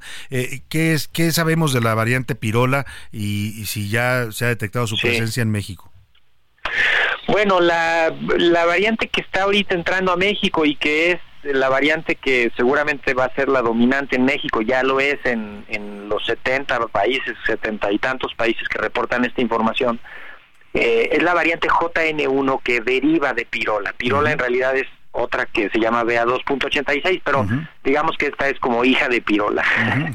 y y es, es una subvariante que ya está entrando a México, no, no es raro, está circulando desde desde septiembre empezó a circular en el mundo y, en México ya la encontraron ahora acá en diciembre. Afortunadamente sigue siendo Omicron, sigue siendo el mismo virus SARS-CoV-2, sigue siendo la misma enfermedad y tiene las, la, la misma forma de transmisión, las mismas eh, presentaciones clínicas, ¿no? Es la sintomatología sigue siendo eh, predominantemente del tracto respiratorio superior, o sea, como una gripe, un catarro, y, difícilmente se complica y se va hacia los pulmones como vimos con los primeros virus al inicio de la emergencia. Estamos eh, pues viendo la entrada de una nueva subvariante como ya lo hemos ido viendo desde noviembre de 2021 que empezó a circular Omicron. Eh, esperemos pues que, que siga avanzando, es, es de esperar que va a generar carga de enfermedad, va a haber casos, va a haber búsqueda de atención médica, va a haber consumo de medicamentos, va a haber ausentismo, entonces, pues hay que prevenir los contagios, ¿no? Yo creo que es el mensaje con el que tenemos. Y, además de prevenir los contagios, eh, eh, eh, ¿vale la pena vacunarse en este momento? Ya la vacuna está disponible también en farmacias privadas. Eh, bueno, desde noviembre había vacunas para, para esta temporada, se había dicho de, la vacunación. en diciembre empezaron a estar las dos vacunas en farmacias privadas cualquier vacuna que se utilice en las poblaciones en las que debe de usarse es adecuada para prevenir la enfermedad grave y la muerte. Ninguna vacuna, ni la de las farmacias, ni la de los centros de salud, ni la cubana, ni la como le quieran llamar a las vacunas, ninguna previene el contagio. Claro. Previenen la enfermedad grave y la muerte, eso sí, cualquiera de ellas. Si pueden, quieren ponerse una en un consultorio, háganlo. Si no quieren o no pueden, pónganse una del, del sector salud. Claro. Solo los grupos de riesgo y solo si en los últimos cuatro meses no han tenido una, una dosis previa. No, tampoco es bueno estarse poniendo A cada rato, ¿no? muchas y ¿Cuál sería la periodicidad eh, indicada? ¿Un año? Pues ahorita todo todo parece indicar que será vacunación anual. Anual. De hecho, era otra de las preguntas que, que se trataron en, el, en la sesión del, Del del Comité de Moléculas Nuevas con la vacuna patria, de la, la periodicidad de la vacunación. Hasta ahorita, pues obviamente no se ha definido, pero lo más probable es que cada año los grupos de riesgo reciban una dosis de refuerzo, pero solo los grupos de riesgo. Ya ya no es ya no es una emergencia. Claro, ya no, no. todo el mundo se tiene que vacunar. Eso también, yo creo que ese es un mensaje importante. Y, y si me permites, Salvador, creo que vale la pena reconocer que es un momento pues, histórico en México, porque vamos a tener la capacidad de ser productores de vacunas en México, ¿no? no, no, no se nos olviden todas estas fotos de angustia, de estar esperando que aterricen los aviones que vienen de otros países con las cosas Claro. que tuvimos durante el primer año de la pandemia. Me parece que la posibilidad de tener producción local en México, ¿no? Eso va a ser la diferencia. Sin duda alguna, pues es una buena noticia, aunque se hayan tardado en terminarla, finalmente ya estará disponible la vacuna Patria producida en México. Doctor Mauricio Rodríguez, vocero de la Comisión Universitaria para Atención de Emergencia de Coronavirus en la UNAM, gracias, gracias por esta información que nos da para nuestro público. Con muchísimo gusto, Salvador. Un abrazo. Muy Buenas buenas tardes. tardes. Igualmente, también un abrazo para el doctor. Y vámonos a los curuleros de San Lázaro que le hicieron su canción al pleito o a esta discusión, debate que se traen el expresidente Ernesto Cedillo y el presidente López Obrador. Ayer le dijimos que se andan ahí eh, picoteando, como dice, ¿no? El López Obrador le dice neoliberal, tecnócrata, ¿por qué privatizaste? Cedillo le contesta demagogo, populista, en fin. Así cantan Pepe Navarro y Pepe Velarde, los curuleros de San Lázaro. Me acordé del Foba Proa. Ah, mira qué padre. Y oí decir que yo me equivoqué. Quisiera mencionarte una dos cosas de cómo al país lo levanté. Bien, dime cómo va la democracia. Ya casi no queda. Juro que te enloqueció el poder. Recuerdo prometiste tantas cosas. Dicen que no supiste ni qué hacer. Dice, dice, llevamos juntos a la patria, donde nunca pueda crecer. Poco dinero y muchas balas, 30 años para México,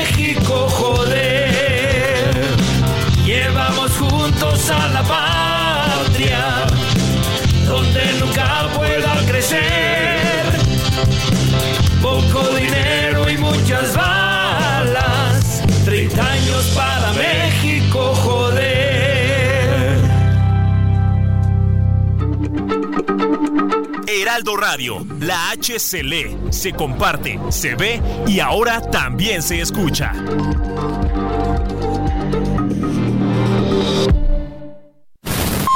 Ya estamos de vuelta en A la Una con Salvador García Soto. Tu compañía diaria al mediodía.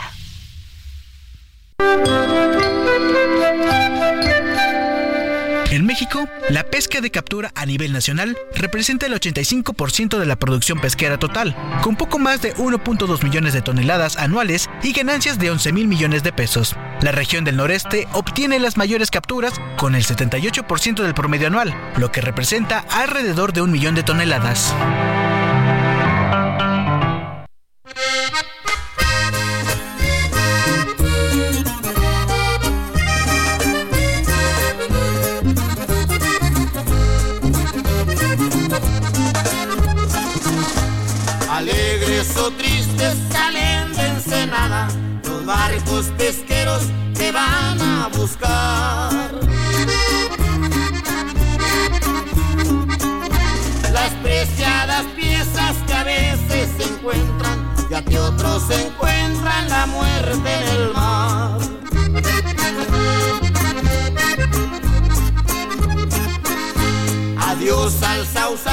También San Miguel, se despide triste nuestro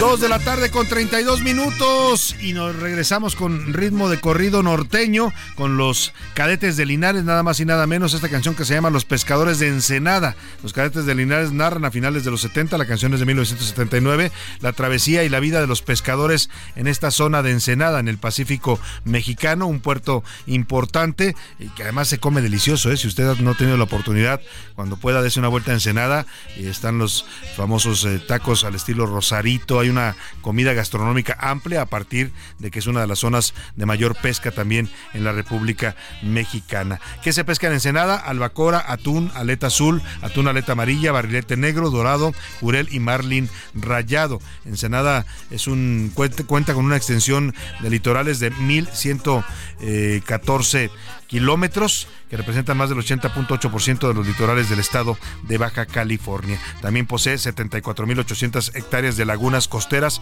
aptas para la acuacultura. Así le cantan los cadetes de Linares al ritmo de la música norteña a los pescadores de Ensenada en el Día Mundial del Pescador. El ojo público. En A la Una tenemos la visión de los temas que te interesan en voz de personajes de la academia, la política y la sociedad. Hoy escuchamos a Melisa Moreno. En Melisa lo explica todo. El ojo público.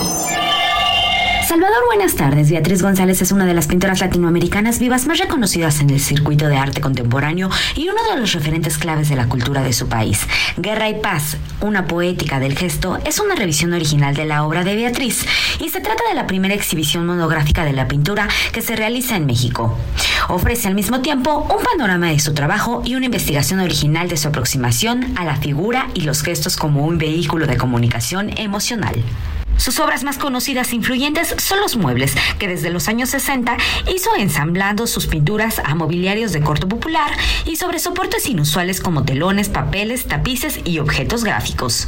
A partir de 1980, sus obras comentan de manera creciente la vida pública y la violencia de Colombia. González además es una historiadora de arte, una crítica cultural, una museóloga y una autora de varios libros y un referente para la formación de muchos de los artistas colombianos recientes. Days. La muestra que presenta el MOAC difiere radicalmente de las revisiones que el trabajo del artista ha tenido recientemente en Europa y Estados Unidos. Su propuesta no se trata solo de la trayectoria de una supuesta pop sudamericana, sino que revisa la metodología de González en la exploración del poder comunicativo de la figura además de presentar una selección importante de obras clave de la pintora colombiana. Guerra Paz, una poética del gesto, ofrecerá al público una perspectiva de investigación constante del artista acerca de los gestos corporales de sus pinturas. La exposición muestra además series de obras que a partir de escenas del periodismo gráfico se desarrollan en pinturas, dibujos, grabados y obras públicas donde González refina un gesto corporal para producir una expresión honda de empatía y comprensión humana. Beatriz González, Guerra y Paz, una poética del gesto, se puede visitar en el MUAC hasta el 30 de junio de este año. Salvador, esto es todo por hoy. Yo soy Melisa Moreno y me encuentran en arroba melisototota. Nos escuchamos la siguiente. A la una, con Salvador García Soto.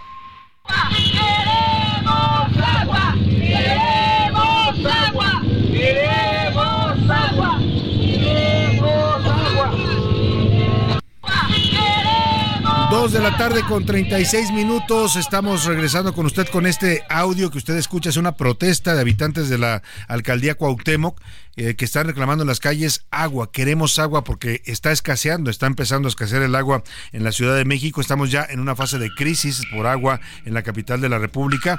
Las presas del sistema Cuchamala se encuentran a menos de la mitad de su almacenamiento perdóname, almacenamiento, eh, tienen en este momento 35% de su capacidad, deberían estar al 80%, según los eh, ingenieros hidráulicos. En estos momentos casi 300 colonias en la Ciudad de México que dependen de este sistema Cuchamala están sometidas al tandeo por escasez de agua y todavía faltan tres meses para que comience el estiaje. Milka Ramírez nos cuenta este panorama cuide el agua, raciónela, utilícela lo más racionalmente que pueda porque vamos a tener meses complicados en materia de abasto de agua en la Ciudad de México.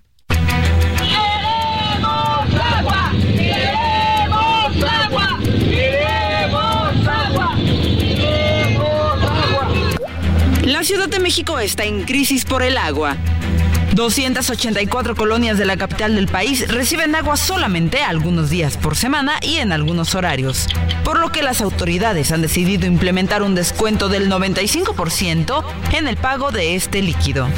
La situación también afecta al Estado de México. Padres de familia y profesores del Kinder María Oropesa ganaron un amparo para que el municipio les surta agua con regularidad. Llevan siete años careciendo de este recurso. El mismo procedimiento lo realizaron alumnos de la escuela primaria Vicente Guerrero en la colonia Sagitario. Llevan cinco años sin agua. Fue el juzgado cuarto de distrito quien concedió la razón a estas dos escuelas, por lo que el kinder deberá de recibir 38 mil litros de agua a la semana, mientras que la primaria tendrá que recibir 16 mil litros. Este conteo incluye solamente al 15% de las 1.837 unidades territoriales donde habita la población de la capital. Y los datos fueron recabados por la Secretaría de Medio Ambiente y el Sistema de Aguas de la Ciudad de México, previo a la decisión de reducir el suministro por los bajos niveles de agua en el sistema Cutzamala. Esto significa que el problema podría empeorar en las próximas semanas, ya que se prevé lluvias hasta junio. El próximo lunes le presentaremos un reportaje especial sobre la crisis del agua en la zona metropolitana del Valle de México y el Estado de México. Para A la Una con Salvador García Soto, Milka Ramírez.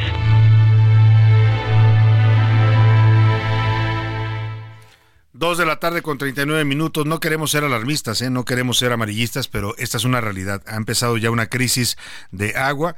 No va a alcanzar el nivel de las presas para abastecer a toda la gente de la Ciudad de México que depende de este sistema Cuchamala. Hay otros sistemas alternativos también, que son los sistemas de pozos eh, subterráneos. Lamentablemente también esos están pues eh, a bajos niveles porque les hemos extraído tanta agua y regresamos tan poca que tenemos ya un problema serio. Así es que tome conciencia de esto, si puede usted almacenar agua en su casa, hágalo, pero cuídela y úsela racionalmente. Vamos hacia un tema que puede tener repercusiones incluso sociales y económicas. Ya hemos visto los mexicanos lo que pasa cuando una ciudad se queda sin agua, pasó en Monterrey el año pasado, vimos estas escenas incluso de conflictos en las calles, peleas por el agua, porque la gente quería eh, y estaba urgida de agua. Todavía, lamentablemente, Monterrey sigue sin recibir cantidades suficientes de agua, todavía prevalece este desabasto pero bueno, pues acá en la Ciudad de México es algo pocas veces, eh, digamos, visto y conocido por los habitantes de la ciudad, así es que habrá que ver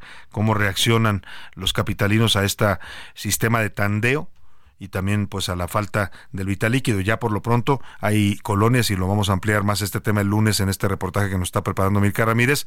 Hay varias colonias y alcaldías que están teniendo ya protestas y, manifestaciones exigiendo agua porque se han quedado literalmente sin agua. Vamos a estar siguiendo de cerca este tema y vamos también a, a buscar por supuesto a las autoridades responsables para que nos digan cómo se va a instrumentar este sistema de racionamiento y tandeo de agua en la Ciudad de México.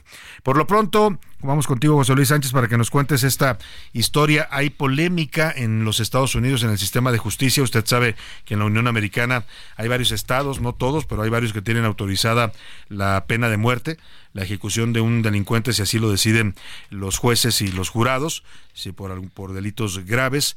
Eh, y bueno, pues allá es común que eh, ejecuten eh, con distintos métodos a los eh, a los condenados, ¿no? Pues sobre todo por homicidios o por casos graves. y ahora han introducido un nuevo método que está causando polémica. Conocimos la silla eléctrica, ¿no? En los tiempos antiguos, después las inyecciones letales con venenos que mataban y matan a, a las personas condenadas. Y ahora hay un nuevo elemento que están utilizando para la pena de muerte en Estados Unidos. No había sido probado nunca antes en seres humanos y esto está causando debate, José Luis. Salvador, así es. Bueno, en total son 27 estados en Estados Unidos donde se aplica la pena de muerte. Solamente en este caso, el que, en el que, el que estamos tratando en estos momentos, es la aplicación de una cámara llamada de cámara de nitrógeno o gas nitrógeno. Es un método nunca utilizado y ocurrió el día de ayer por la tarde-noche en Alabama. Fue ejecutado Kenneth Eugene Smith, de 58 años de edad, quien fue declarado culpable del asesinato. Él mandó, supuestamente los jueces, habría mandado asesinar a sueldo a una mujer en 1988. ¿Cuál fue la diferencia aquí, Salvador? Y esto es lo importante, que esta vez fue ejecutado con el método de gas nitrógeno, un método que nunca había sido utilizado en Estados Unidos. ¿Y qué consiste en esto, Salvador? Bueno, pues al sentenciado lo meten en una cámara, literalmente se despresuriza esta cámara y se le pone una, una especie de máscara de gas y se le inyecta directamente gas nitrógeno para que lo respire. Esto en una suerte de, eh, más o menos como lo que, ocurre, lo que ocurre con el dióxido de carbono cuando la gente se encierra para en un auto, ¿no? que pone, exactamente. cierra la, puerta y mete el... La diferencia es que el gas nitrógeno elimina totalmente el oxígeno dentro de los pulmones y eso es lo que ha provocado una polémica porque las ONGs en Estados Unidos acusan que es un método de tortura porque poco a poco a los, a los sentenciados les, se les va acabando el micrófono, el, oxígeno. te vas quedando sin aire. Literalmente como si te ahogaras, literalmente. Y hay polémica, debate hay polémica por este tema. Bueno, vamos a estar pendientes de este eh, caso allá en los Estados Unidos que está causando polémica. Vamos con Lalo Campos justamente hasta los Estados Unidos para que nos cuente de esta primera ejecución que ha ocurrido anoche en los Estados Unidos con gas nitrógeno de un condenado a pena de muerte. Lalo, te saludo. Salvador, ¿cómo estás? Buena tarde, te saludo.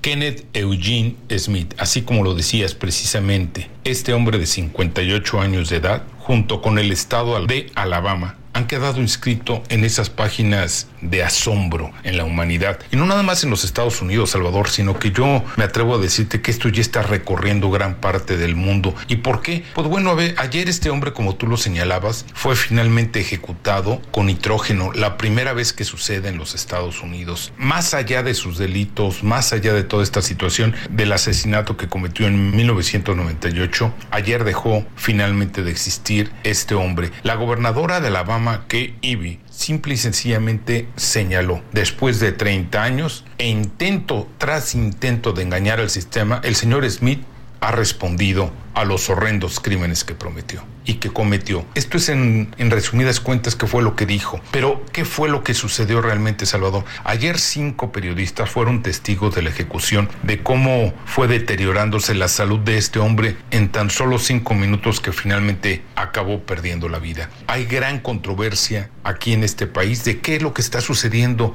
en torno a los derechos humanos, en torno a la impartición de justicia. Pero, Salvador, a final de cuentas, Alabama queda inscrito en esas páginas de asombro en la historia estadounidense, sobre todo, como te digo, en lo que se refiere a la impartición de justicia. Salvador, buena tarde, hasta aquí mi comentario. Soy José Eduardo Campos.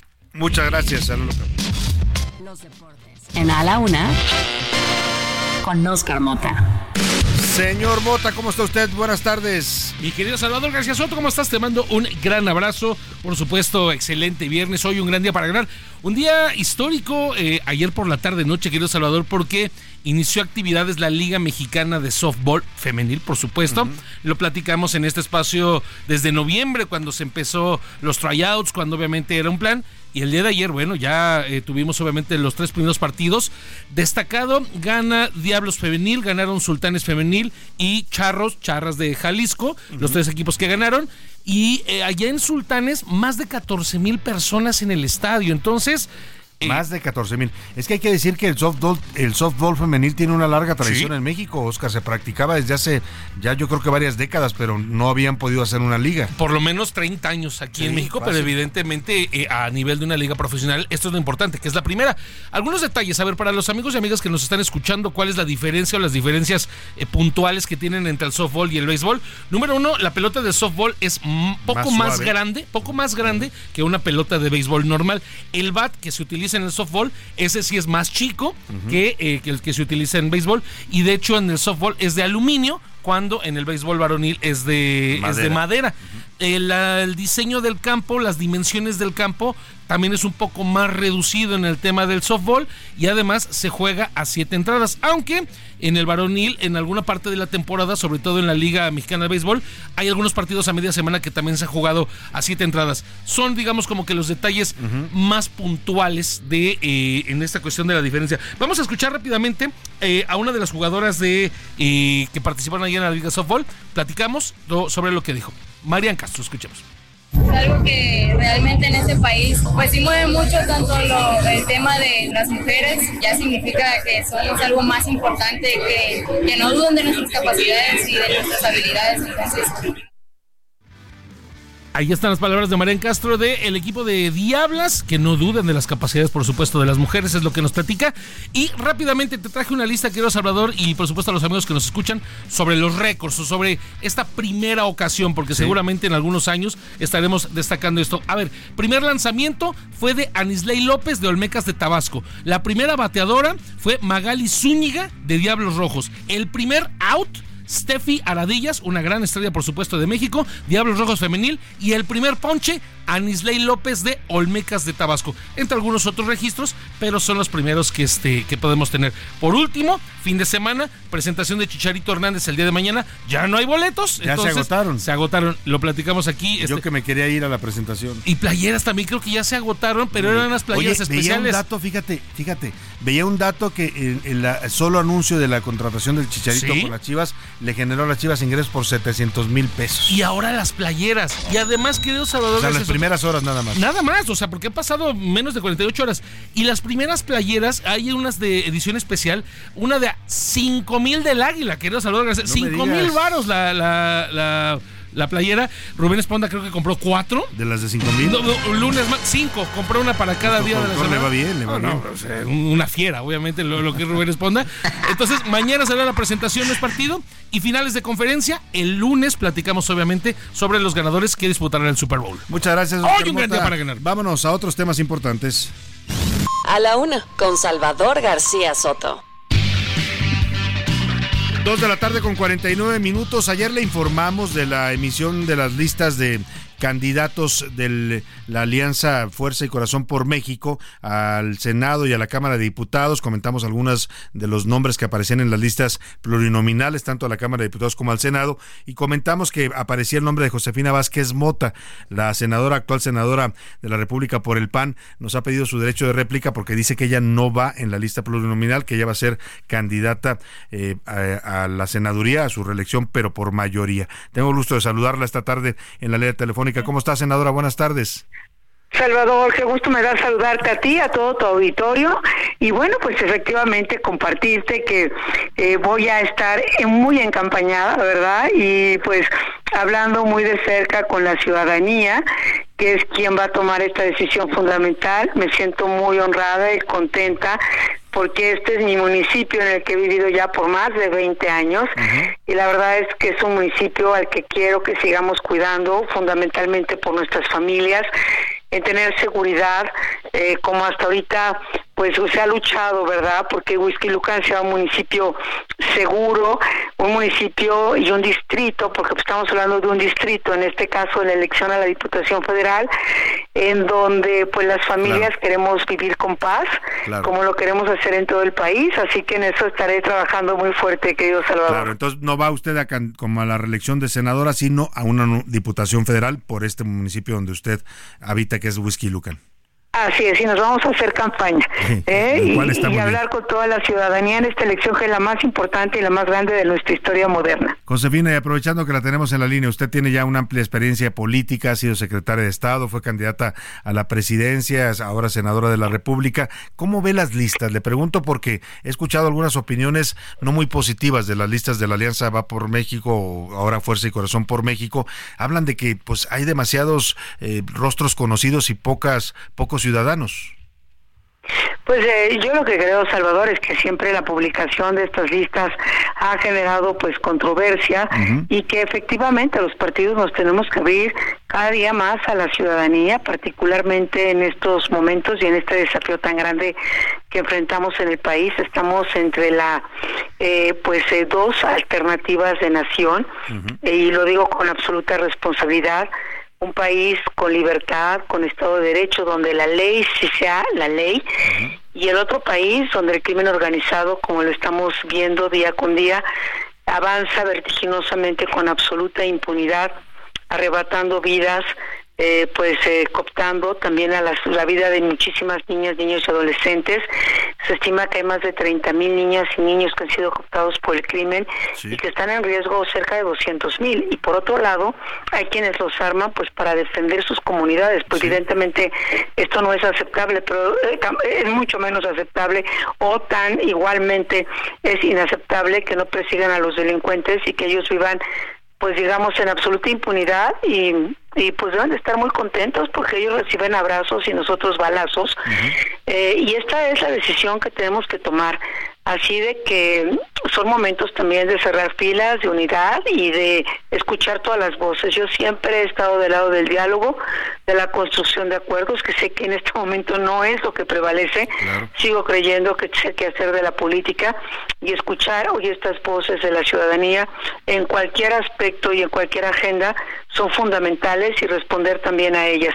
Estoy segura que en lo que está por venir, los días que están por venir, ahorita estamos en periodo de intercampañas, pero los días que están por venir, deberán de escucharse todos las voces, los planteamientos y será la ciudadanía la gran protagonista de la decisión y de la definición del país en el que queremos seguir viviendo. Yo sí sé en cuál quiero seguir viviendo, que es el de la ley, que es el de la certeza, que es donde la gente buena eh, y las familias podamos vivir sin miedo y el crimen y los delincuentes sean los que tengan miedo y no al revés, que, que recuperemos las carreteras, que recuperemos los parques, eh, que la gente no abandone sus lugares porque hay dos maneras de expropiar por lo general, querido Salvador.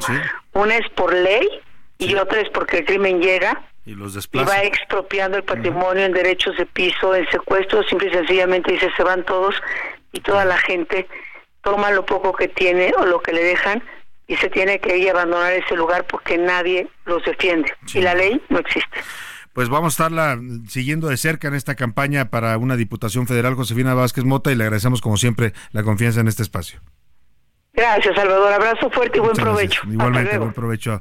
Ahí está la senadora Josefina Vázquez Mota, que ahora va a buscar ser diputada federal. Rápidamente, José Luis Sánchez, tenemos ganadores de los boletos para el teatro. Para el teatro y para el fútbol, Salvador. Ganadores para el Amor Sin Barreras el sábado 27, Iván Jiménez, Olivia Hernández, Lourdes Botello, Consuelo Jiménez y Omar Rodríguez. Para la misma obra, para el domingo a las 5.30, Flora Pérez, Ubiel Santiago, Liz Rosas, Marta Huerta y Manuel Bonilla.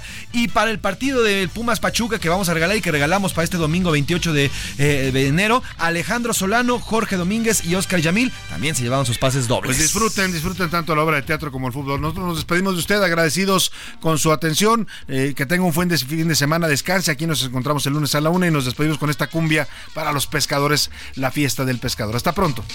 Por hoy termina a la una con Salvador García Soto. El espacio que te escucha, acompaña e informa. A la una. Con Salvador García Soto.